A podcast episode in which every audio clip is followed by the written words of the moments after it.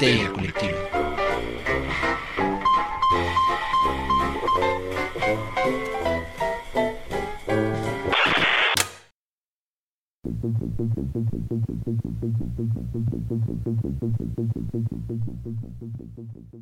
Esto es Histeria Colectiva, el programa donde Fernando Santamaría, el Dr. Braham y Ricardo Medina se sientan alrededor del círculo de invocación para abrir la caja de Pandora y volarse la tapa de los sesos para platicar sobre ficción, magia, ocultismo, casos supernaturales, literatura y todo lo que tenga que ver con la cultura del horror. Buenos días, buenas tardes, buenas noches, donde sea que se encuentren, a la hora que se encuentren escuchando esto, muchas, muchas gracias por utilizar tantito de su ancho de banda para llevar todo el terror a sus oídos. Y pues nada, eh, muchas gracias por entrar a una nueva emisión de Histeria Colectiva. Quiero presentar a el hombre, el mito, la leyenda que está aquí a mi derecha, el doctor Braham. Doctor, ¿cómo está? Eh, estoy muy bien, gracias. Estoy aquí sentado contigo, disfrutando de una nueva episodio más. No me quedo bien los eh, terminaciones, pero bueno, un nuevo episodio. Eso está bien, doctor, porque así podemos seguir demostrando que esto se hace en vivo y a todo color. Yo cambié el intro y eres raro que eso me pase. Entonces fue eh, Sí, brain fart. debí de haber dicho una nueva reseña, pero pues ahora sí que me falló. No se preocupe, doctor. Yo soy Fernando Santa María y les doy la bienvenida al piso 666 de Historia Colectiva. Eh, cuídense mucho, quédense en casa. Si son trabajadores esenciales, muchas, muchas gracias por todo lo que están haciendo y por mantener al mundo girando. Y ya saben, vacúnense, lávense sus garritas porque los monstruos, los buenos monstruos se cuidan. Entonces, eh, pues ahí vamos con esto, eh, que es otra emisión pandémica. Pandémica ya no porque se asuma, no, sino porque pues eh, si- seguimos en pandemia, doctor, y eh, esa pospandemia, esa posverdad, pues llegará en algún momento cuando nadie nos demos cuenta y solo será como, ah, ya nos vacunan cada año para el coronavirus. Cada seis meses. ¡Yay! Como la influenza. Entonces, bueno, Chale. eso también pasará. Pero pues bueno, entre el chaleísmo y la vacunación, doctor, ¿qué tenemos hoy en la caja de Pandora? Hoy en la caja de Pandora tenemos una reseñoña de calidad. Vamos a reseñar la película Dunas. Uf, vamos a reseñar Duna de Denis Villeneuve. ¿Se lo dije bien? Villeneuve. Villeneuve. Creo que eso nos va a pasar de un tiempo para acá que- con las pronunciaciones de los nombres. Entonces, eh, Denis Villanueva. eh, ¿Es correcto? Pues es que sí, ¿no? Entonces, eh, Duna. eh, eh, a ver, una gran película, una épica, una epopeya. Doctor, ¿qué cangrejos es Duna?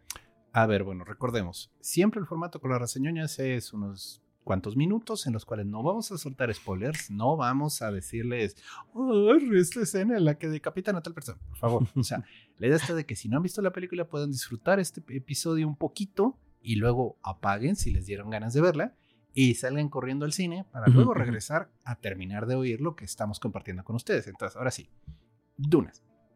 Dunas está basada en una novela del mismo nombre de Frank Herbert, la cual, pues bueno, salió precisamente en el 58, hace un ratote. O sea, qué, qué curioso, porque yo viéndola, bueno, viendo la adaptación y pensando que es de una novela, pensaría que es más setentas. Mm, mm. Bueno, es de esa época, o sea, del post, postguerra, eh, ¿qué demonios estamos haciendo con nuestra vida? ¿Hacia dónde vamos? Sí, claro. Entonces, bueno, es la película de ciencia ficción, la novela de ciencia ficción. Cuando uno habla del de la ciencia ficción previa a, bueno, las grandes producciones de Hollywood, se mencionan sobre todo dos obras. Una es Dunas, de Frank Herbert, y la segunda es Fundación de Isaac Asimov, que es un poquito posterior. Las dos son epopeyas así gigantescas, con un gran gran, gran elenco, una cultura futurista en la cual se usan terminajos que no entiendes qué carajos están diciendo los protagonistas, pero poco a poco comienzas a entender la historia. O sea que, sin meternos en temas, como qué estamos hablando con Dunas. Bueno, estamos hablando de una película de ciencia ficción. Han visto los avances, han visto los Potters, así que efectivamente todo ocurre en un planeta desértico que se conoce como Dunas el cual, bueno, pues tiene un algo, ¿no? O sea, tiene la especia, así lo llaman.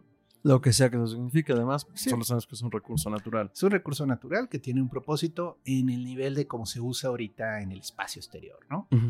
La humanidad ha evolucionado en direcciones curiositas, pero cosas que nunca se le ha olvidado es el, la intriga política y los juegos de poder. Claro. Entonces, este planeta tiene un recurso natural que es muy valioso, Y por él están dispuestos a matarse mucha gente. Eh, hace un tiempo leí una reseña de, de cómo narrarías Duna si solo tuvieras 13 renglones para hacerlo. Y decía, un planeta hecho de cocaína por el cual se pelean toda la gente en la galaxia. Ah, la madre, claro, sí. Sí, de nuevo, la especie no es la cocaína, pero tiene ese nivel. Eh, eh, el, factor demanda, ¿no? Sí, es el factor demanda y el valor. Entonces, imagínense un planeta hecho de diamantes, vaya. Y pues, literal, o sea, en el suelo hay diamantes que puedes levantar, ¿no? entonces, es un fuerte valor desde un punto de vista estratégico y comercial para el imperio galáctico. Quien gobierna el planeta en muchos sentidos tiene un poder económico y político tremendo. Entonces nos mete la historia así de cuajo a una lucha entre dos familias que digo, ya que estamos hablando de planetas completos que están peleando por un planeta, ¿no? O sea, no es solo un paisito así chiquito aquí como Estados Unidos o Inglaterra. Estamos hablando de planetas completos con todo un ejército, con toda una gente.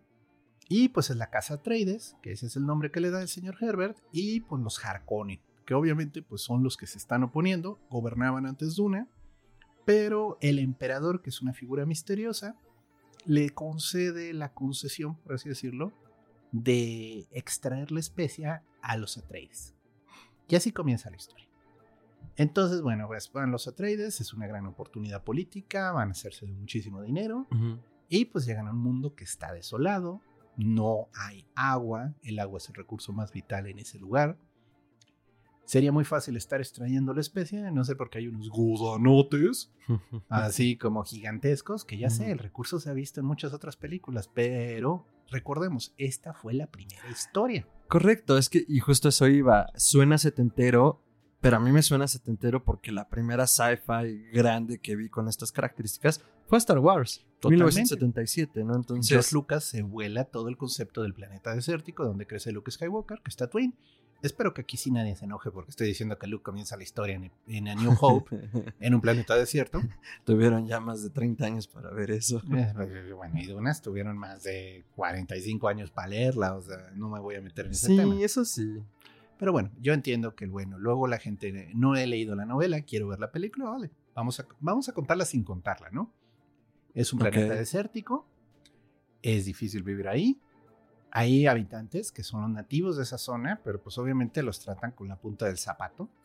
Y entonces llega el joven hijo del señor Atreides, Paul Atreides, quien tiene habilidades misteriosas. Eso suena como la fuerza en Star Wars, carajo. Maldición, doctor. Otra vez el camino del héroe. Oh, Ya chole. Bueno, en defensa de Herbert en su momento, todavía ni Campbell había postulado su teoría. No, era, era un arquetipo que no se había explorado. O sea, por eso o bueno, no se había explorado en la literatura contemporánea de esa manera. Sí. Herbert fue como junto con Asim. Bueno, es que, a ver, hemos hablado de ciencia ficción en otras ocasiones aquí. Como género, pues se consolida con Shelley, eh, con Bernie, con Le Guin. Pero dentro de estos arcos de los héroes comienza a notarse más con estas superproducciones, ¿no? Porque la atención está puesta sobre ellos. Sí, bueno, lo más cercano que se le puede comparar, y de nuevo vamos a hablar de otra novela que quizás nadie ha leído, se llamó Lorenz de Arabia. Uh Lorenz de Arabia fue un personaje histórico en general, o sea, digo, sí existió el señor. Y es una persona que pertenecía al Imperio Británico que viaja a Medio Oriente y a través de pues, su habilidad de ingenio, porque el tipo era así como bueno para todo, eh, logra unir a las tribus de los árabes de esa zona y los forma en un ejército que le ayuda a combatir del lado de los ingleses contra fuerzas que se estaban oponiendo a ellos, ¿no? Oh. Ahí está una película, eh, ganó un Oscar, bueno, ganó varios Oscars, pero de nuevo, es un poquito esto, ¿no? Entonces, Paul Atreides es, está formado por la casa Atreides, tiene conocimientos de estrategia, va a ser el señor militar de, de esa familia, y llega a este planeta desértico, ¿no? Los Atreides, a diferencia de los Harkonnen, tienen una intención más de pues, llegar a alianzas con los eh, que viven ahí, que se les llaman los Freemen. Sí, ya sé, suena hombres libres, pero bueno. Usan terminajos Herbert, que los abrevia y suena Fremen. Eh, todo el tiempo Herbert está usando términos que parecen inglés, pero que están derivados, como que te dan a entender que la cultura ha a un nivel en el que algunas palabras ya se combinaron y derivan de palabras más antiguas, pero ya se usan de otra forma. O sea, como si el inglés hubiera sido una lengua común, pero ya estamos demasiado lejos de eso. Sí, sí, sí. Ok. Entonces, bueno, el punto está que los Fremen, pues están hasta la gorro de que llegue cualquier otro planeta a conquistar su, su Sí. planeta y a cosechar la, la especia y pues no les dejan nada. O sea, porque literalmente llegan, se llevan el recurso y pues ni las gracias les dan, ¿no? Saludos. Sí, o sea, y pues si ellos tratan de ponerse, los agarran a punta de blasters, porque ahí sí ya hay tecnología láser y hay muchas cosas, ¿no? Entonces, bueno, eh, Paul llega a ese lugar y pues es todo el camino del héroe. La película de Denis Villeneuve. Ahora sí, entrando un poquito en el tema. Eh, bueno, si ustedes eh, leyeron nuestra reseña de Arrival, que es una de las primeras que hicimos este, en nuestro programa, cuando comenzábamos hace Uh. ya un año y medio, más o menos, eh, nos gustó mucho cómo, es- cómo cuenta la historia el señor. La verdad, a mí me gusta mucho como director. Aquí ya hablando del lenguaje fílmico, Ujú. es una película hecha de grandes planos. ¿Qué quiere decir eso? Son tomas enormes del cielo a lo lejos, de la harina, Diferentes planos. diferentes Tienes planos. un personaje aquí, otro acá, luego el horizonte. Ujú. Lo mucho lo que se llama el espacio negativo, que literalmente es un montón de espacio libre, Claro. que concentra mucho tu, tu atención en donde está el protagonista, ¿no? Tan grande es ese espacio que el protagonista luce por su pequeñez. Así es. Sí, sí, sí. Eh, bueno, todo esto son herramientas del cine que el director usa hábilmente. Eh, cuando se trató de hacer esta película, eh, vaya, desde esto es como el Señor de los Anillos, vaya, desde que surgió el Señor de los Anillos, pues los estudios de fílmicos la vieron con interés, pero dijeron, no se puede hacer, es muy difícil. Es muy grande. Es demasiadas cosas. Entonces, eh, pues de hecho, El Señor de los Anillos es el mejor ejemplo de una película que se decía que no se podía hacer. Y sí se hizo. No estamos reseñando esta, nomás es un ejemplo. Y solo voy a hacer un dato de trivia. Fue gracias a este pequeño Freddy Krueger que se hizo. Y si no, Está muy ¿Eh? gracioso. eh, está muy chistoso. Lo comentamos en el episodio especial de Halloween, dense su vueltecita. Ah, sí, ¿verdad? Sí, no, creo sí. que ya lo habíamos comentado. Acabamos de de eso. Ah, pues otra vez, para que se acuerden. Un día vamos a preguntar esto y se van a acordar. Sí. Pero bueno, entonces, eh, en los 80s, eh, 84 me parece, los estudios, este, pues, deciden meterle dinero a la propuesta y contratan a Alejandro Jodorowsky para que haga una propuesta para hacer Dunes. Híjole, pero es que el Dunas de Alejandro Jodorowsky fue... Sí, pareció un viaje del Yo- LSD. No, deja tú que pareció un viaje del LSD. O sea, quería a Dalí, quería a Moebius, que era un artista gráfico también. Eh, quería a Pink Floyd, quería a Mick Jagger. Que, que no digo que estuviera mal, o sea, aspiraba mucho, pero siento que Jodorowsky trató de hacer lo que hizo con la montaña sagrada. Y para quienes no hayan visto la montaña sagrada, personalmente creo que no se pierden de nada. Yo, yo lo voy a decir a nivel personal. Miren, la montaña sagrada es, vean los primeros 15 minutos, adelántenle una hora y vean los últimos 15 minutos. Y, y es que el asunto con eso es que, al menos se dice, se rumora y se comenta por cómo trabaja Jodorowsky desde siempre, fue la película que no era película.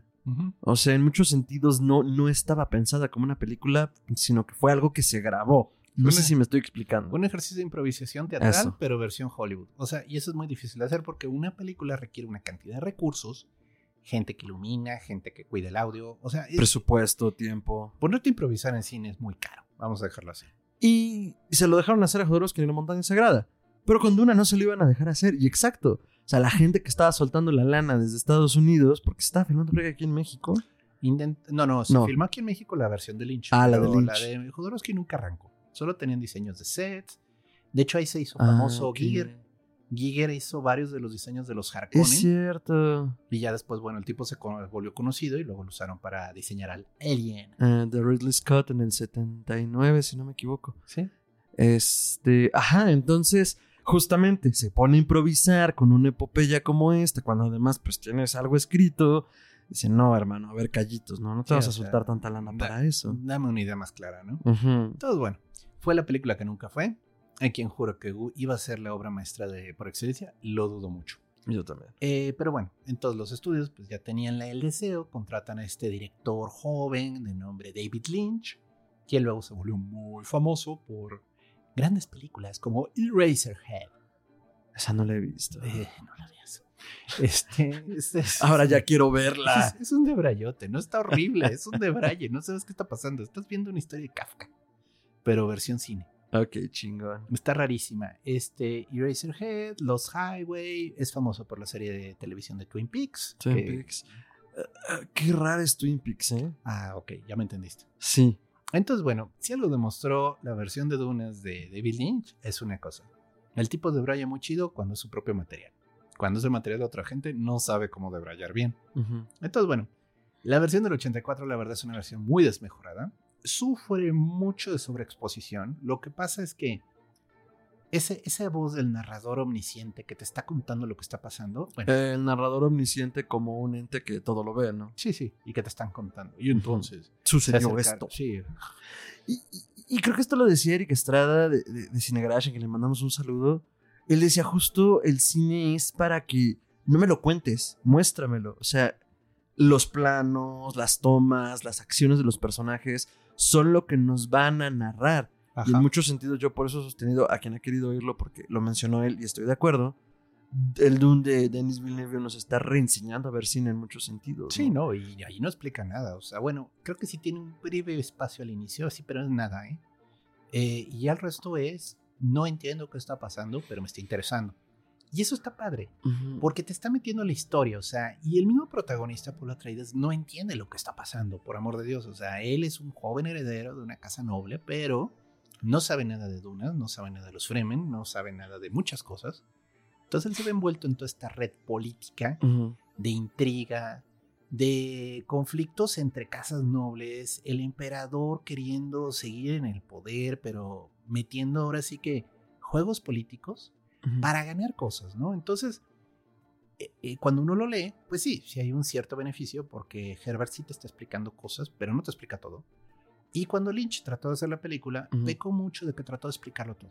Trató de meterle explicaciones puntuales, el clásico narrador, el clásica exposición. Y pues la película es lenta, es rara. Y además es un librotote. O sea, Dunas es una historia muy grande, muy compleja. Y pues por cuestión de lo que la gente esperaba en el cine, creo que no pasa de una hora y quince. Entonces, pues todo pasa bien rápido. O sea, es así una historia hiper rara. Además sale Sting, lo cual lo hace todavía más rara.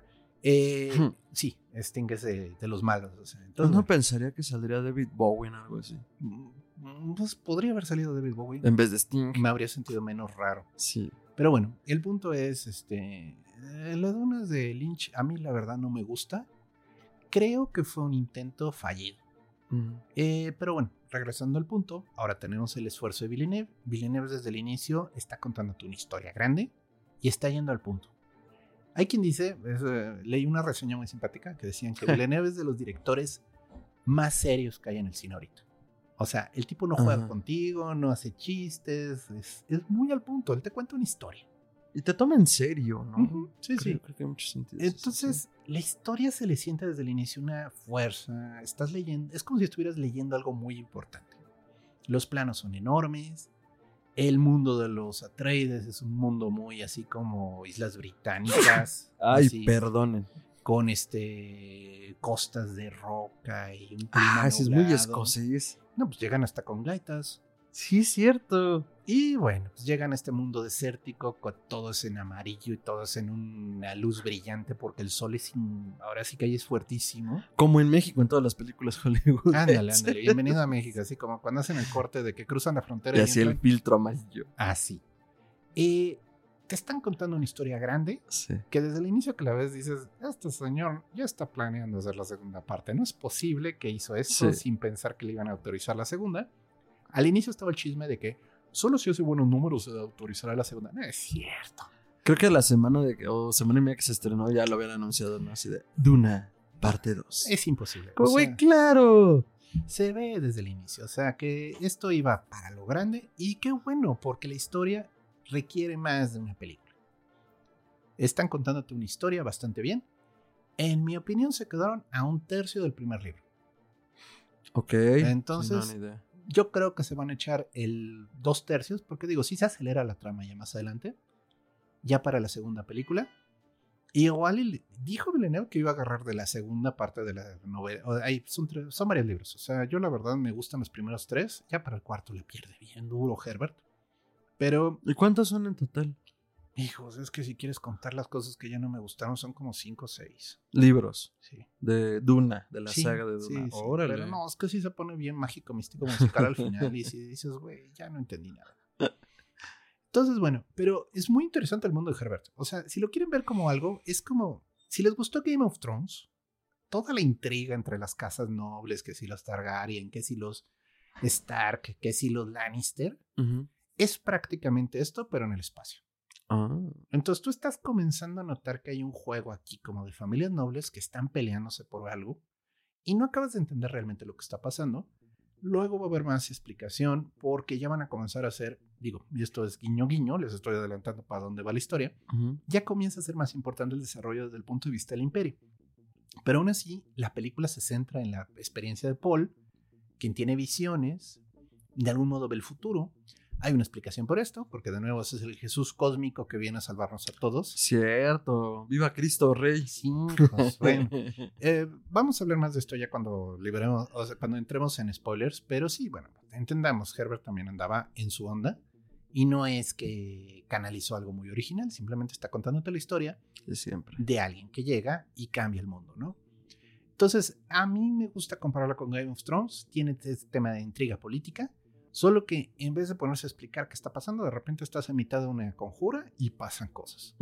Y pues salen bien los protagonistas. Me gustó mucho la participación de Jason Momoa. Sí, qué raro es Momoa. Sin barba. Sí, de veras. Solo que diré eso. no se ve mal. No, Pero, solo es distinto. Pero sí, estás acostumbrado al señor con barba y de repente lo ves sin barba y dices, oh. Que un amigo me hizo el comentario. Sale sin barba en Conan. Pero he Ah, hecho un esfuerzo Conan. tan fuerte por olvidar esa de Conan La que, más nueva. que no me acordaba. No, es que sí, es una película un poco triste, vamos a decirlo así. Y yo soy gran fan de Conan, ¿eh? Nada más que si es así. Híjole, buen intento, chicos, pero sigan echando ganas, por favor. Y olvidemos que esto sucedió. Sí. Entonces, doctor, Duna, Denis Villeneuve 2021. ¿Qué calificación le da? Pues miren, no es una película perfecta, pero está cerca de ser perfecta, en mi opinión, dentro de todo lo que plantea. Es muy fiel al guion, lo cual pues está chido. La historia es difícil de adaptar. Yo espero ver el final para decirles, bueno, si es de 10, pero yo ahorita le doy un honorable 9. Se me hace muy buena adaptación. Excelente. Nue- ¿Nueve qué, doctor? 9. mm, ahora sí me dejaste pensando. Este, 9 cajitas llenas de dolor de 10. Eso sonó más a Hellraiser, pero bueno. Pues es que parece. Eh, sí, bueno, ah, tengo poco que agregar al delicioso análisis que acaba de aventarse el doctor. Eh, me, me- me remito al. Creo que nos está reenseñando a ver cine porque, aunque es una peli de tres horas, más o menos, eh, eh, mucha gente se quejó conmigo. O bueno, hacían su observación, no, no quejarse así de. Oye, es que es muy, eh, es muy lenta o es muy rápida y por momentos es muy lenta y es muy rápida. Y ya cuando yo la vi fue como, no, es que yo creo que tiene buen ritmo, pues solo de repente pasan muchas cosas. O sea, de repente todo se despepita y luego acaban en el desierto. ¿Qué esperabas que pasara en el desierto? Antes no nos dieron más desierto, hermano. Y, y mi comparación eh, necesaria en ese contraste es, por supuesto, Infinity War, donde pasa todo, todo el tiempo. O sea, de esas tres horas, de esos 200 minutos, eh, todo lo tenemos lleno de algo. Sí, pero es la manera Marvel de narrar las Estoy cosas. totalmente de acuerdo, pero es que entonces por eso ya no estamos acostumbrados a ver películas como la que nos propone Denis Villeneuve, que digo, eh, en la llegada, si bien no, no, no está contando una, una épica como esta, pues es una historia que se toma su tiempo para contarte las cosas. O sea, el tiempo que tiene que tomarse por una peli promedio de dos horas, dos horas y media, ¿no? Y lo hace bastante bien. Entonces, claro que lo iba a hacer con una historia como esta, sobre todo si lo va a hacer en partes, ¿no? Entonces, eh, yo me quedo con esa opinión de que nos está reenseñando a ver el cine y le doy nueve gusanos, eh, no es cierto, nueve palmeritas de diez. Este, me amaban las palmeritas. Y este, y pues con eso nos quedamos en esta primera parte de la reseña. Sin spoilers, y nos vamos duro y tupido a. Spoilers, spoilers, spoilers. Ah, ya deberíamos de hacer eso. Un sonido. sí, bueno. Uf, Dunes. Duna, 2021. 2021, Denis Villeneuve. A ver, bueno. La primera historia, el primer comentario que me estaba guardando para no spoilerear a la gente que no la ha visto es, ¿qué pedo con la crítica al colonialismo? eh? O sea, de plano es la película que critica el colonialismo hasta no poder. Por supuesto, y los ingleses a la cabeza. Sí, los ingleses a la cabeza. No es broma el ejemplo de Lawrence de Arabia, porque. Lawrence de Arabia te vende la historia del hombre blanco que llega a culturizar a los beduinos Que son unos salvajes. y a unirlos contra un enemigo común, que creo que eran los franceses. Pero el punto es, Seguramente, legión extranjera. es así como, si no está el blanco, ellos se van a seguir peleando entre ellos y no van a crecer. Porque son unos salvajes. Cuando en realidad son unos salvajes porque no les dan oportunidades de desarrollo y llegan los países, las potencias extranjeras a drenarlos de recursos y a sumirlos en la pobreza. O luego ni son tan salvajes, solo se están defendiendo de unos cabrones que quieren drenarlos. ¿no? Sí, sí, que los- ¡Ay, mira el salvaje es violento, güey! Pues que te los ven. sus cosas. No, y que los ven con este filtro de ustedes Ajá. no son más que unos pobres salvajes, no sí, tienen claro. cultura. Porque ¿no? no son blancos. no son blancos. Es interesante la historia de, de Dunas desde el punto de vista de Herbert, porque Ajá. Herbert llegó a la conclusión, esto vaya, también me lo guardé, es para estos momentos. Él estuvo pues leyendo algunos documentos de la NASA sobre cómo sería la vida en otros planetas, o sea, realmente Chingón. qué es lo que podemos encontrar. Y se llegó a la conclusión, en aquel entonces, le estoy hablando de los 60 de que pues, lo más probable es que el agua va a ser el recurso más escaso en el universo. O sea, vaya, este planeta que tenemos es una joya porque tiene suficiente agua para todos. Entonces, él dice, bueno, si lo más probable es que encontremos planetas desérticos, ¿qué tipo de cultura en este mundo vive en estos ambientes? Entonces, por eso se basa fuertemente en los pueblos de, Del desierto. desierto para hacer a los Fremen. Ajá. Porque pues dice, pues, van a ser culturas así, o sea, van a ser culturas eh, pues fuertes, guerreras, que defienden con mucha fuerza lo que ellos creen, lo que quieren. Y bueno, también entra en todo el rollo de los profetas, el rollo del monoteísmo, porque pues aunque parezca broma, el monoteísmo deriva del desierto. Sí, son las culturas semíticas eh, y bueno, bueno, es que, bueno, ahí no sé, yo, yo no soy experto en religiones comparadas, pero todas estas culturas más bien que nacen del desierto, el catolicismo, el judaísmo y el islam, tienen este dios monoteísta, ¿no? Y- Vaya, hasta los egipcios con Ajá. Akenatón, que es también, desierto. ¿Por qué? Porque es el sol. O sea, es el sol que todo lo da y todo lo quita, además, ¿no? O sea, es una vida bien austera, ya lo hemos hablado en otros episodios, en otras culturas. Y pues claro que, por ejemplo, en el catolicismo va a haber una idea de un infierno ardiente en llamas, porque vivías en el desierto, que Pues era el peor castigo que te puedes hacer perderte y no encontrar recurso alguno. Que, por otro lado, los hombres del desierto saben sobrevivir allí, que es algo que justo plantea Duna. Como, güey, conocemos que los recursos son escasos y conocemos el desierto. Pero aún así, por mucho que lo conozcas, si un día te topa que- la tragedia de que estás perdido, es muy probable que mueras. ¿no? Sí, y Entonces, tienen una actitud muy estoica hacia la muerte. O sea, entienden que pues aquí se muere. O sea, sorry, pero cometes un error y te moriste. tan es así que tenemos una escena muy dramática y muy fuerte, ya hacia el final de la película, aunque me estoy adelantando bastante, donde nada se desperdicia, doctor. Nada. Pero el punto es, regresando al punto. eh, Dunas ha sido muy criticada porque de nuevo es esta historia del colonialismo, ¿no? Llega el hombre blanco de otra cultura y te impone, te hace crecer en una dirección, ¿no? Vaya, puede ser. O sea, de nuevo, hay que entender que Herbert cuando hizo la historia todavía no, no habíamos tenido suficientes Luke Skywalker, no habíamos tenido suficientes Harry Potters, no habíamos tenido suficientes Neos. Entonces, bueno, en su momento, pues sí, era un poco trillado, no voy a negarlo, pero era un poco como la gente pensaba. O sea, no estaba tan disparatado con el pensamiento común, ¿no? Ok. Entonces Paul Atreides es un fenómeno. O sea, su madre pertenece a una tribu de brujas psíquicas que controlan el- la política del imperio desde las sombras. Qué raro, los políticos y brujos, eso nunca se ha visto, doctor. No, nunca se ha visto. De lo que Herbert plantea, y es interesante sus historias, es que la humanidad ha evolucionado de maneras diferentes. O sea, Ah, genéticamente siguen siendo humanos. Eso no es un- una discusión. Pero a través de eugenesia, que sí, ya sé, eso levanta banderas cuando uno piensa en los nazis, y el uso de sustancias y químicos que te alteran el cerebro, se desarrollan habilidades especiales. mm. Es como una especie de evolución forzada. Sí, pues evolución por diseño. Ajá. Entonces, bueno, esta tribu de brujas espaciales, que es lo más parecido a los Jedi que van a encontrar en Dunas, y sí se parecen a los Jedi. Sí, tienes toda la razón, wow. Me acabo de dar cuenta, ni siquiera cuando la vi lo pensé. Sí, cuando usan la fuerza, bueno, la voz, como ellos lo llaman, Ajá. la voz es una especie de control a través de la palabra. Es prácticamente el Jedi Mind Trick que hace Sí, eh, sí, Obi-Wan. George Lucas, ¿en serio? Shame. Shame. Shame. Shame. Shame. Bueno, a ver. Es que también hay que basarse en algo, pero luego uno es más descarado que otro. Entonces, Ajá. entonces, bueno, este le asignan entonces al papá de Paul, el señor Atreides, esta señora para que sea su consejera. Pero es su consorte, es un concubina, acaba su mujer. ¿no? Se casa con ella, pero no oficial. Ah, Es más, en un momento dado sí le le dice- dicen. Ojalá me hubiera casado contigo. Ah, es y eso yo no lo caché bien porque también de repente, creo que el varón, alguno de sus enemigos, eh, que además eh, el duque está interpretado maravillosamente por Oscar Isaac, o sea, me quita el sombrero, así Poe Dameron desapareció de mi psique por fortuna. Y este, y si le dicen, güey, es que, o sea, tú, tu hijo y tu concubina, bye. Fue como, a ver, a ver, como no lo cachaba. Ok, entonces era su consejera de, de- de esta secta, de esta tribu. Sí, venía a asesorarlo y acabaron en la cama. Y era todo parte del plan. Pero el Claro. plan era que tuviera una hija.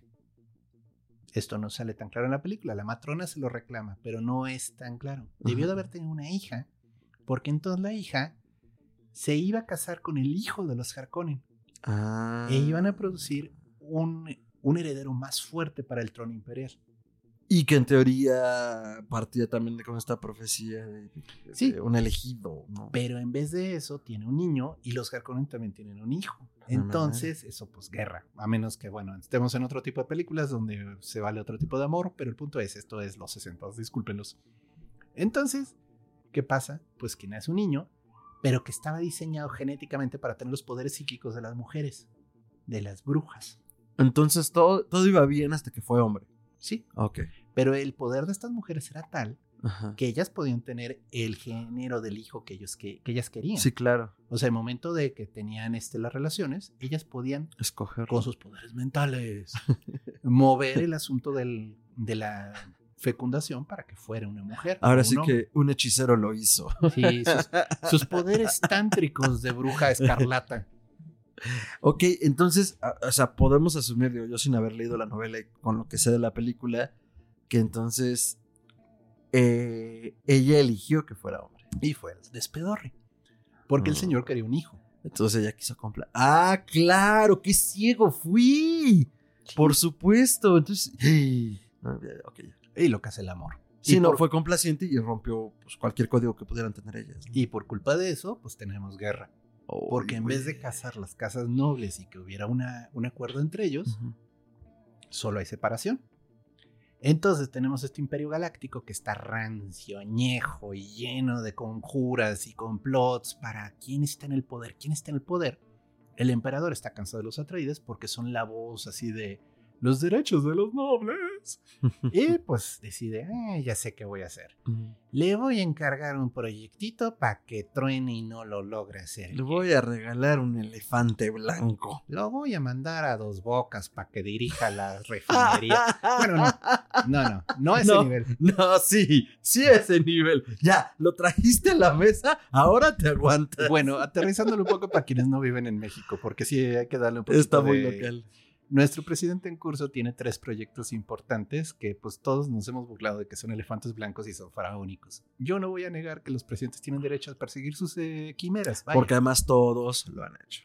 Eso pero este está haciendo una refinería de petróleo en un lugar llamado Dos Bocas, que bueno, la decisión ha sido de lo más Solo digamos, afortunado. Yo, yo- yo no, yo no soy un ingeniero de la gran ciudad, doctor. Yo, yo no voy a decir si es bueno o malo, pero ya la vi inundarse cuatro veces. Se sigue Entonces, inundando. Yo solo, solo creo que eso, creo que eso puede no ser bueno. Eh, no, si quiere seguir trabajando, ¿verdad? Menos que la haga flotante. Y termina el corte político, aunque todo en no es político, para ser honesto. Eh, pero sí, bueno, la idea entonces es esa: los mandan a una empresa faraónica, Ajá, imposible realmente, y se dan cuenta que es imposible hasta que están ahí. ajá, porque los que estaban antes, los Harkonnen, obviamente no tomaron a bien que les quitaron el planeta de cocaína. Y entonces los dejan saboteados todos el equipo. O sea, literalmente los dejaron con fierros viejos. Y entonces, pues estos están tratando de cubrir una demanda del imperio, porque todos quieren la especia. La especia les permite desarrollar talentos psíquicos. La especia les permite viajar por el espacio. La especia es la vida. O sea, literalmente, the spice must flow. Es una de las máximas del imperio galáctico. Obviamente esto es una referencia directa a las veces que gobiernos eh, de otros países han invadido Medio Oriente en busca de algún recurso, dígase petróleo, Por cierto. por cierto, que es chistoso, ¿no? Porque digo, Ajá. este, vaya, cuando ya existía el petróleo y la demanda de petróleo, pero realmente lo que fue la crisis del petróleo ocurrió mucho después de que Herbert hiciera esta novela. Sin embargo, es un poco esto, o sea, es... Hay muchos ecos de invasión de Estados Unidos. eh, ¿No de- tendrá que ver más con los opiáceos de Vietnam? No lo sé. Digo, un poco por los años. Es aunque un fue poco. como 10 años antes. Es un poco de todo. O sea, por ejemplo, cuando se hizo Dunas en el 80, había muchos ecos de la guerra de Afganistán. Que si vieron alguna vez Rambo 3, entenderán de qué hablo, donde se le agradece al valiente pueblo talibán. Pero sí, Rusia, Estados Unidos compitiendo por un lugar y enfrentándose contra los nativos y llegan los gringos y ahí como que ayudan a los valientes talibanes a salir adelante. Pero bueno, eh, que Qué puede- mal envejeció. que puede salir eso. mal en esa historia, ¿no? Pero vaya, Ay, Herbert es mucho. Es previo a eso, ¿no? Sin embargo, los poderes del mundo en nuestro planeta continuamente están compitiendo por un recurso. Sí, Ahorita, por ejemplo, podría hablarse de litio, que se está usando para diferentes cosas en las eh, baterías recargables. Y dado que queremos hacer este coches eléctricos que necesitan una cantidad brutal de litio, Que no contaminen. Ja, Guiño, guiño. por favor, eso de los coches que no contaminan, qué burla. Pero bueno, tenemos que incluso puede provocar un golpe de estado en Bolivia, donde a nadie le preocupaba quién estaba a cargo en el poder y de repente, ups, golpe de estado. Sí. Bueno, a ese nivel, ¿no? Entonces, Duna, especia. Ah, esa es la idea. Sí, entonces la especie es una droga que está en el mismo suelo del lugar y pues la gente que vive ahí pues todo el tiempo lo está aspirando y entonces esta droga que es un psicoactivo muy fuerte y que despierta poderes psíquicos en Polatroides produce un efecto inesperado. Tal vez porque nunca había estado en contacto con ella. Pero Sí. no, tenía que ser el elegido. No, lo que pasa es que de nuevo los que entran en estas mutaciones Ujú. usan este, esta sustancia. Este chico de por sí ya tenía talento, o sea, ya era bueno en lo que hacía. Y sin embargo, pues lo mandan al tanque de mutágeno, pues a fuerzas iba a activársele, ¿no? Si necesitas otras tres piernas, hijo. Entonces, bueno, pues el Polo Atreides desde que llega comienza a tener unas visiones bien locas del futuro, donde comienza a ver, y por eso digo, por favor, como que no habían filmado segunda parte. Ahí se ven todos los avances de la segunda parte, ¿eh? Sí, es cierto, ¿verdad? Pues Te contaron, bueno, no te contaron media película, pero pues te dieron una idea de dónde va. Pues mínimo un 25% de la película ya la tenían hecha, que no me venga con cuentos. o Tienen sea. buenas escenas. Sí, Sí. sí está interesante. Entonces, bueno, los pobres Atreides están en una trampa política y les cae la voladora. Literal, Tal así. cual. Los Harkonnen salían con el emperador. El emperador les presta a sus tropas de élite, que por cierto, las tropas de élite les quedaron chidas. Sí. Pero se ven bien. llegan y pues se los barren, por decirlo de una manera linda Elegante. y elegante. Y pues la idea era matarlos a todos. O sea, literalmente. Matar a Paul Atreides, matar a su mamá, matar al pues, Lord Atreides, que se me acaba de ir su nombre, al duque. Pero también se fue de su nombre. Entonces, bueno. Pero pues como el destino conspira de maneras misteriosas, logra escapar Paul y su mamá. Llegan a un lugar remoto y consiguen ayuda de los Fremen. Que el líder de los Fremen es Javier Bardem. Ochi. Que cuando se presenta con Oscar Isaac, ya sé que. que, que, que ah, Oscar Isaac. Pero es que Javier Bardem en un minuto de actuación así da. No, es que de hecho hay muy buenos actores en sí, película. no, o sea, bestialidad. ya yendo, bueno, nada más cerramos un Sí, poco sí, toda la trama. termíname, es que me- Entonces, me bueno. emocioné. Este llega con los Fremen y los Fremen pues lo tratan de, pues tú vendrás de muy lejos, blanquito, pero nos tienes que demostrar que you can walk the walk, but can you talk the talk? Ah. Y entonces pues tiene que enfrentarse, duelo a muerte con cuchillos. ¿Qué- ¿Cómo, doctor? Duelo a muerte con cuchillos. Creo que dijo duelo a muerte con cuchillos, doctor. Sí, es algo que alguna vez escuché en un lugar remoto. Parece que van a pelear a muerte con cuchillos. Bueno, esa es una re- es referencia muy divertida. Busquen la duelo a muerte con cuchillos en YouTube. Es un chiste de una muy mala traducción de un anime. Una muy desafortunada. Pero bueno, sí es un duelo a muerte con cuchillos, efectivamente. No, realmente. Pero pues aquí, aquí, pues pasan varias cosas. Primera, Paul Atreides hace trampa. ¿Perdón? Hace trampa. ¿Cómo? ¿De qué hablas? Pues usa sus poderes psíquicos para saber cómo el otro lo iba a atacar. ¿No ves que antes de la escena se queda así viendo las visiones de cómo va a pelear? Ah, ya es el final. Sí, Sí, claro. él ve la pelea 500 veces y encuentra la única Ah. manera para vencer a Sí, es como Doctor Strange o Sherlock Holmes, Ajá. pero versión Duna. Sí, entonces usando los psicoactivos de la especie. Cara cortada eres tú. Sí, sí. Pues supera al pobre tipo que no tenía ninguna oportunidad contra el chico psíquico mágico. O sea, No, y bueno, Dios. también tiene habilidades en combate, porque por mucho que veas el futuro, si no eres bueno en lo que haces, pues igual. Ah, no, el sí. futuro puede cambiar. Sí te recalcan que entrena fuertemente a manos de su tutor, Jason Momoa. Y su otro tutor, este. Ay, se me fue el nombre de este cabrón. Ah, ¿verdad? El que sale como Thanos. Sí, sí. Josh Brolin. Josh Brolin, que también actúan muy bien. La verdad, muy buenos actores de reparto, pero bueno. Ya pelea, vence, tiene que matar al otro porque es duelo a muerte. Y pues ahí es cuando descubres que no se desperdicia nada en dunas. Hasta los cadáveres tienen agüita y la agüita la podemos usar luego. Entonces lo llevan en una bolsa. Lo cual se me hace muy, muy poco práctico. Pero bueno, ya se acaba la película. Con pobre Paul teniendo visiones de un futuro que no sabe cómo lo va a lograr, en el cual unirá a los Fremen y se enfrentará contra los malvados Harkonnen para vengar a su papá y de ese modo convertirse en el Muad'Dib, que es el líder guerrero que unirá a todas las tribus. Ya nos spoileaste algo, ¿verdad? ¿No? No sé, estoy preguntando, no, estoy seguro. Pues, pues es la zona de spoilers, ¿no? Además, él tiene la visión este, de que está peleando con todos, o sea, Mm. listo, ahora sí. Y ahí también concluyeron los ocho minutos o menos que se presentó Zendaya en una película de tres horas. Que yo no entiendo por qué la gente le cae tan mal Zendaya, A mí no me cae mal. Pero bueno, ha, ha generado ciertas quejas. Yo creo que es más una onda de. Le han hecho tanta promoción y está en todas partes que ha hartado a mucha gente. O sea, Pero- eso me pasó cuando muchos amigos míos viajaron a Canadá. Jamás quise pisar Canadá, me cayó gordo Canadá. Bueno, no vamos a hablar de Canadá porque yo también tengo unas anécdotas de terror de amigos míos. Saludos a nuestros que escuchas en Canadá, debe ser muy bonito, pero es como esa promoción, ¿no? Sí, bueno, es que de nuevo, esto es un poco como el Señor de los Anillos haciendo comparaciones, donde pues este Aragorn y su amadísima Liv Tyler, eh, que era Arwen. Arwen, sí.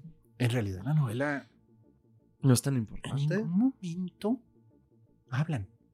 O sea, Ah. Tolkien no se molesta en darles diálogo. Ah, Esas- entre ellos. Sí, Ajá. es hasta el final, en uno de los apéndices que hace, donde te cuenta la historia de amor que tenían entre ellos, que era Bár- Bárbara, ¿no? Pero pues obviamente los estudios de cine dicen, ay, pero necesito un interés romántico. Oh, ya sí. Las críticas que le han hecho a Eternals, que no la he visto. Tengo muchas ganas de verla, pues, a ver qué diablos. Pero justo hablan que "Ah, la primera escena de sexo en el universo Marvel. Y dijeron como, güey, no mames, se ve que es la escena, los 30 segundos más forzados. Los actores no tienen química, entonces no, no se siente una sensualidad de una escena sexual. Y por supuesto que es de la cintura para arriba. Claro. Que, que carambas, o sea, ¿cómo, ¿cómo la casa del ratón va a presentar el salvaje y furibundo sexo entre dos seres inmortales? Sí, sí, solo te se ven las espaldas, tengo entendido. Ajá, entonces, volviendo al punto, es como, claro que siempre van a necesitar. Ah, y dicen, obviamente es la cuota de que, ah, es que hay tensión, hay sexo entre estos personajes para que entiendas que son pareja, porque tu audiencia eres tonto. Como, no, güey, no, no me hace falta, Bueno, no lo ocupo. El punto está que yo creo que lo más probable en la novela, el personaje que interpreta Zendaya, pues es un personaje de, a lo mucho, dos páginas de diálogo. ¿Real? Wow. Pero gracias a la magia del cine, efecto de expansión de Red Richards. si me acuerdo, lo voy a poner. Porque de plano, o sea, van a agarrar y van a inventarle toda una trama y toda una historia y una justificación porque sexo vende. Chicos. pues sí.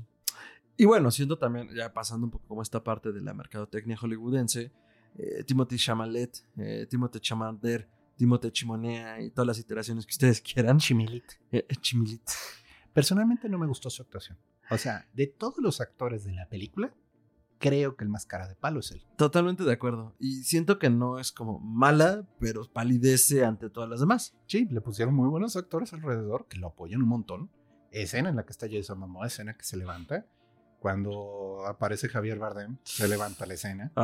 Cuando aparece este, Josh Brolin, muy buenas escenas. Sí, sí, sí, ha evolucionado muy bien Josh Brolin. Pero el punto es, el pobre Chamalet es así como el chico cara de palo que está metido en toda la historia y es el que en teoría va a sostener la franquicia. A ver cómo les va en la siguiente película, porque bueno, pasan cosas y pues se muere mucha gente. Entonces, este, pues salvo su mamá, ya se quedó sin compañeros, o sea. Y, ya nos quedamos sin reparto. Sí, no manches. de, carácter, pues. La otra cosa que criticamos fuertemente es, oye, ¿por qué no te consigues actores árabes? O sea, porque, vaya, dentro de lo bueno que es Javier Bardem, no mames. Pues sí. Si estamos hablando de la crítica al colonialismo, un actor español suena un poco extraño en el reparto. Bueno, para los norteamericanos debe ser inclusivo, ¿eh? Ah, bueno, sí. Para los norteamericanos todo es inclusivo, o sea, ponerle las Oreos arcoíris es inclusivo. Y bueno, sí, sí. sabemos cómo acaba eso. Pero el punto es ese, este, los actores de reparto muy buenos, la fotografía increíble, o sea, es, caramelo visual la película. O sea, si quieren decir, ¿para qué vale la pena verla? No más por las escenas. Oh, o sea, y véanla en IMAX. Háganse un favor y si en su localidad tienen una pantalla IMAX cerca y se lo pueden permitir, por favor, háganlo. Y chequen bien de qué lado está la pantalla en el menú del Ay, Dios, ya no me acuerdo. Porque cuéntales tú, cuéntales tú. Ya lo sacaste con la Yo compré el boleto para Ferín para mí y cometí el error de escoger los asientos enfrente de la pantalla. Porque, vi al revés el mapa. Vi al revés el mapa. Yo pensé que la pantalla estaba del otro lado. Mira qué padre, nos vamos a sentar hasta atrás. Pero vamos a apreciar bien chido. Todo seguro me dijiste, es que son I15 y 16 y 14, no sé. Y yo digo, pues sí, ahí está atrás. No. Y ya estábamos ahí. Y fue cuando, cuando reparó en ver bien nuestros boletos y vio que decía A o B, no sé. Era hasta adelante. Eh, bueno, en defensa de lo buena que está la película, un delante se ve muy bien. bueno, eh, también no nos vemos hasta adelante. Tuvimos la fortuna de que como no se llenó la sala, pudimos estar unos asientos un poco atrás de donde nos tocaba. Sí, bueno, qué trágico. pero bueno, está muy bonita. Háganse ese favor. Se aprecia mucho. Está hecha para IMAX, definitivamente. O sea, suena muy mamalón de que, ¡ay, es gran formato! Pero sí. Pero sí. Este, vaya, en cine se puede apreciar, pero no se esperen a que salga en tele porque de veras no, se va a apreciar igual. Se va a ver muy mm. comprimida la escena y no va a tener la misma calidad. Y lo que pasa mucho en las salas de edición, ay, como si supiera. lo que pasa en las salas de edición a veces o normalmente cuando hacen esto, adaptaciones de formatos, porque a ver, también forzosamente se tiene que hacer el formato cine normal, no es el de la pantalla como la que tengo acá atrás. Pero ya con una IMAX sí es usar mucho la escena. Recorta aquí, recorta acá. Incluso a veces aumenta de alguna forma acá. Y, ya nuestros amigos que se dediquen a esto nos dirán cómo se hace. Por favor, pongan en la caja de comentarios. Entonces, bueno, volviendo al punto, sí, es una película que de verdad vale la pena verla en el cine y que en unos años van a... Creo que vamos a apreciar todos haberla visto en el cine y bueno, ya la veremos en casa como podamos, pero sí. Sí, ahora la música. La música también muy buena. Maldita sea Hans Zimmer. Le quedó muy padre. Algo que aprecié mucho en las escenas. Y de nuevo, no soy especialista en cine. Ténganme compasión. Solo somos muy ñoños. Somos ñoñísimos. Los silencios pesan. Eso es algo que le aprecio mucho a esta película. Porque, digo, meter música para darle fuerza a las escenas, digo, no digo que cualquiera lo hace, pero es algo que casi cualquier eh, creador de música para películas lo hace. O sea, y te mete las escenas. Es obvio, ¿no? ¿Quieres hacer algo climático? Música música para fuerte, ¿no? Y épica, yo qué sé. Pero en cambio aquí de repente hay momentos de silencio donde hasta la música se detiene. Y a mí sí me llamó la atención porque no es tan fácil meter silencio en cine. Eso sí es complicadito. Entonces hay dos, tres escenas en las que el silencio marca la escena que me gustaron mucho, o sea, muy bien logrados. Sí, totalmente de acuerdo. Y, y, y, ay, algo a decir de esto. Y en general también la composición musical, digo, sin ser experto en composición, eh, me gusta como los matices que le da. O sea, estamos en el desierto, estamos pensando en los beduinos, pues les da matices cromáticos. Hay cierto homenaje al soundtrack de Lawrence Arabia, ¿eh? Ah, sí. Sí. Ok, mira, es bueno saberlo. Que ganó un Oscar, ¿eh? Ese, soundtrack, si recuerdo bien. Ay, Hans Zimmer, ya estás, ya vemos para dónde estás apuntando, hermano. No, y además, eh, como bien dices, usar silencios no es fácil y Ahora sí, frase mamadora de libro de superación, el silencio también es música, doctor. Claro que sí. Y entenderlo de esa manera, pues sí, ¿no? Cualquier director y compositor, y pues sí, sí me ha demostrado algo en los últimos años, eh, además de que toda la cantidad posible de directores, directoras lo han usado en la última década, eh, pues es que sabe hacer su trabajo. Oh, sí. Y es un gran músico y compositor. No, no, es, es genial. Zimmer es también el de Inception. Sí. Uy, esa de tiempo, qué, qué composición, qué bárbaro. Yo todavía la oigo y me da así frillito cuando la comienzo a oír. Sí, pues también es interestelar, ¿no? Sí. Sí, bueno, este, sí, sí, mira, trabajo con Nolan. Hay cierta comparación entre el trabajo de Nolan y Villeneuve ahorita, Este, en el sentido de que yo creo que son los directores que más están tratando de proponer este tipo de cosas, o sea, Y estas visiones. Más dinero están dejando. O sea que. Y, y es otra cosa que, que- que quiero agregar a lo que decía hace rato de que nos está reenseñando a ver cine. Es una propuesta arriesgada hacer eh, una narrativa como la que hizo en Duna, cuando ahorita todo es Marvel. Sí. Y cuando digo todo es Marvel, es absolutamente todo. O sea, volteen a ver a Netflix, volteen a ver a Star, volteen a ver a HBO. Que HBO había hecho unas maravillas hace muchos años. o sea, y por supuesto que estoy pensando en Los Soprano, amigos. Pero ahora todo es tan inmediato, tan rápido. Pero que- es malo, o sea, también no te deja apreciar es que eso es las lo que cosas. voy. Es, que ese es como- mi punto. Es como la diferencia de comer en un McDonald's, que puede estar rica la hamburguesa, a sentarte en un lugar donde te van a dar un menú de tres De tiempos. tres tiempos, claro. Y, y es que eso voy. O sea, en un mundo donde ahorita todo eso es Marvel y es lo aceptablemente consumido porque además deja mucha lana, creo que lo que hace Villeneuve sí es una propuesta arriesgada y funciona. Sí. Porque además, aunque levante pústulas y escosores en otras personas, porque yo, yo, yo sí veo gente muy molesta de, ah, esta película es muy... la-". O sea, pues, está Me- bien, Me dormí. está bien, o sea, también, o sea, ta- también, o sea, que no quiero decir que este cine esté mal, pero que no signifique que lo que sea, que lo que hace Marvel es lo único que se puede hacer. Híjole, no, por favor. O sea, no es la o sea, única manera de hacer las cosas. O sea, de nuevo, no es que sean malas las películas de Marvel, pero es que nos están enseñando un ritmo que es demasiado frenético. Esa es la palabra. Y vaya, para un cómic de superhéroes está padre, porque los superhéroes son acción. Pero no todo es acción en este mundo. Entonces, este, ¿qué esperamos de la segunda parte de Dunas? Bueno, definitivamente deben de meterse más en la trama política. No volverlo el niño que llegó al desierto a enseñarles a los Fremen cómo, cómo pelear. Confiemos que sí tenga eso. Se ve que Villeneuve sí está llevando la historia bien. Entonces se ve que va completa. Entonces es todo un rebraille de las complicaciones porque no está tan sencillo. O sea, de nuevo, te lo, te lo venden así. Oh, sí, y así los Atreides perdieron. Mm, no. No. Los Atreides tenían muchas gentes que los defendían. O sea, entonces sí se convierte en un tema político pesado para el emperador el hecho de que, uy, se murieron. No, y además, eh, eh, en algún momento algún personaje hace la mención muy breve, pero lo, lo voy a traer un poco a la, a la realidad. El acabar con un linaje completo es algo. O sea, quien se esté aventurando a hacer eso, tiene que tener el respaldo de alguien todavía superior para aventárselo. Y digo, aquí, aquí eh, este otro clan se lo avienta porque tiene el respaldo del emperador. Y pensando en la historia de la Edad Media, por ejemplo, pues eso sucedía cuando tenés el respaldo del Papa. Ándale, es muy Ajá. como el Papa, como un líder religioso que podía ir, quitar y poner reyes. ¿no? Ajá, y que decía, ¿sabes qué? Si el linaje políticamente no nos conviene, pelas. De alguna manera tenemos que deshacernos de ellos. Una guerra, una conjura, conspiración, eh, yo qué sé. Pero no, no era poca cosa. O sea, al final de cuentas sí tenías que tener un cierto respaldo y ahora sí que como los mafiosos son una razón de peso para decir, Ujú. ¿por qué, o sea, ¿por qué voy a hacer este trabajo sucio? Tiene que valer la pena. No, sí, y es familia, o sea, porque de nuevo, para como están todos los eh, casos nobles de la galaxia, Todas están relacionadas. todas tienen relación. Incluso cuando el señor Harkonnen ya se enfrenta al señor Atreides, le dice, discúlpame, primo. O sea, Y donde dices, claro, tiene todo el sentido. Sí, hay una relación porque así funciona, ¿no? Bueno, este, entonces ya hablamos de esto, de lo que se espera, de lo que vendrá, de la música, de los actores. ¿De qué más? Bueno, la novela es muy buena, fue base para muchísimas otras narraciones. Me imagino que ganó premios de ficción en su tiempo. Pues, Es que creo que todavía no había ni premios de ficción cuando salió. Jesucristo superestrella, doctor. O sea, es que es de las primeras novelas. o sea. Doctor, ok, ok, mi, mi- mi trasero millennial no acaba de dimensionar entonces, de acuerdo. O sea, sí, es referencia. Todos hacen referencia a ellas. No puedes hacer una soap ópera del espacio Sí. sin hacer mención de Dunas de algún modo.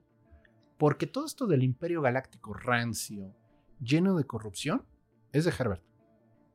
Fundación, te cuento otra historia. O sea, es muy buena fundación. Ah, que Apple la está adaptando, por cierto. He no- oído no me he críticas fuertes de ella, ¿eh? Fíjate. Yo había oído que estaba buena, pero no lo sé. Bueno, eh, vaya, es otra historia, Fundación. Vamos a entrar en, en ella en otra ocasión, pero cuando hablas de imperios galácticos pesados, así fuertes, es más dunas por donde entra la trama. Ya. Porque Fundación sí se mete en rollos de política, pero diferentes.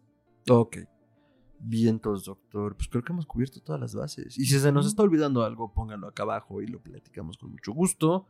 Eh, calificación, comentarios finales y redes, doctor.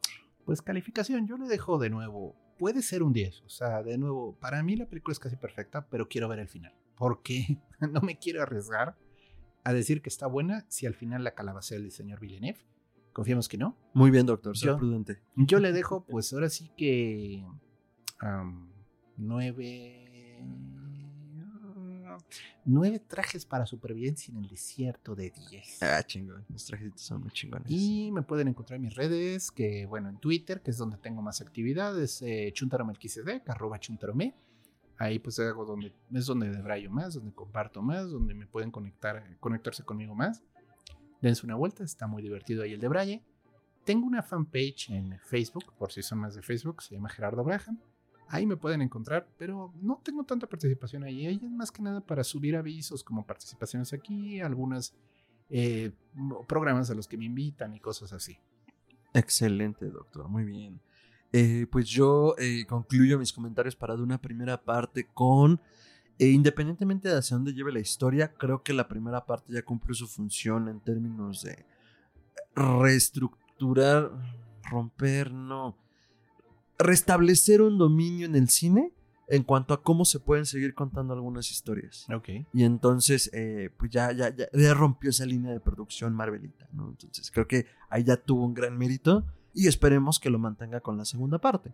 Eh, yo le sigo dando igual eh, en un tono muy conservador nueve palmeritas de 10. Ah, no, mejor nueve, nueve naves libélula de 10. Porque Ah, además, les quedaron chidas. sí, les quedaron buenísimas y yo quedé fascinado porque el sonido de las naves, el diseño sonoro en general es muy bueno y el sonido de las naves me recordó mucho a los de Star Wars, pero, o sea, distinto en, en algún sentido que no puedo escribir, pero también me causó esa emoción como cuando veía Star Wars de, mira, sus naves están bien chidas y hacen esto. Ahora, pedazo de trivia. ¿Te fijaste que por dentro parecían helicópteros de combate gringos? Eh, sí, En Sí, el sí, interior sí. es completamente como un Apache, uno de esos sí, ándale, totalmente, es un Apache, es así un Black Hawk. Oh, hay que, hay que ver los diagramas y ahí cotorreamos a ver si los subimos en las notas o algo. Eh, y bueno, eh, yo por eso le sigo dando 9 libélulas de 10. Y ya me pueden encontrar como arroba mantrasaya, eso es con i latina y doble al final, en Twitter y en Instagram, en Facebook, como facebook.com diagonal mantrasaya. Únanse eh, a las redes y a las voces de mi cabeza, se pone padre el cotorreo. Padre, ya revelé mi edad, ya soy un anciano. Y bueno, eh, hablamos de memes, de gatitos, de horror, eh, festivales, coberturas, ya saben, todas las participaciones que tengamos por aquí y por allá, las pueden encontrar en mis redes.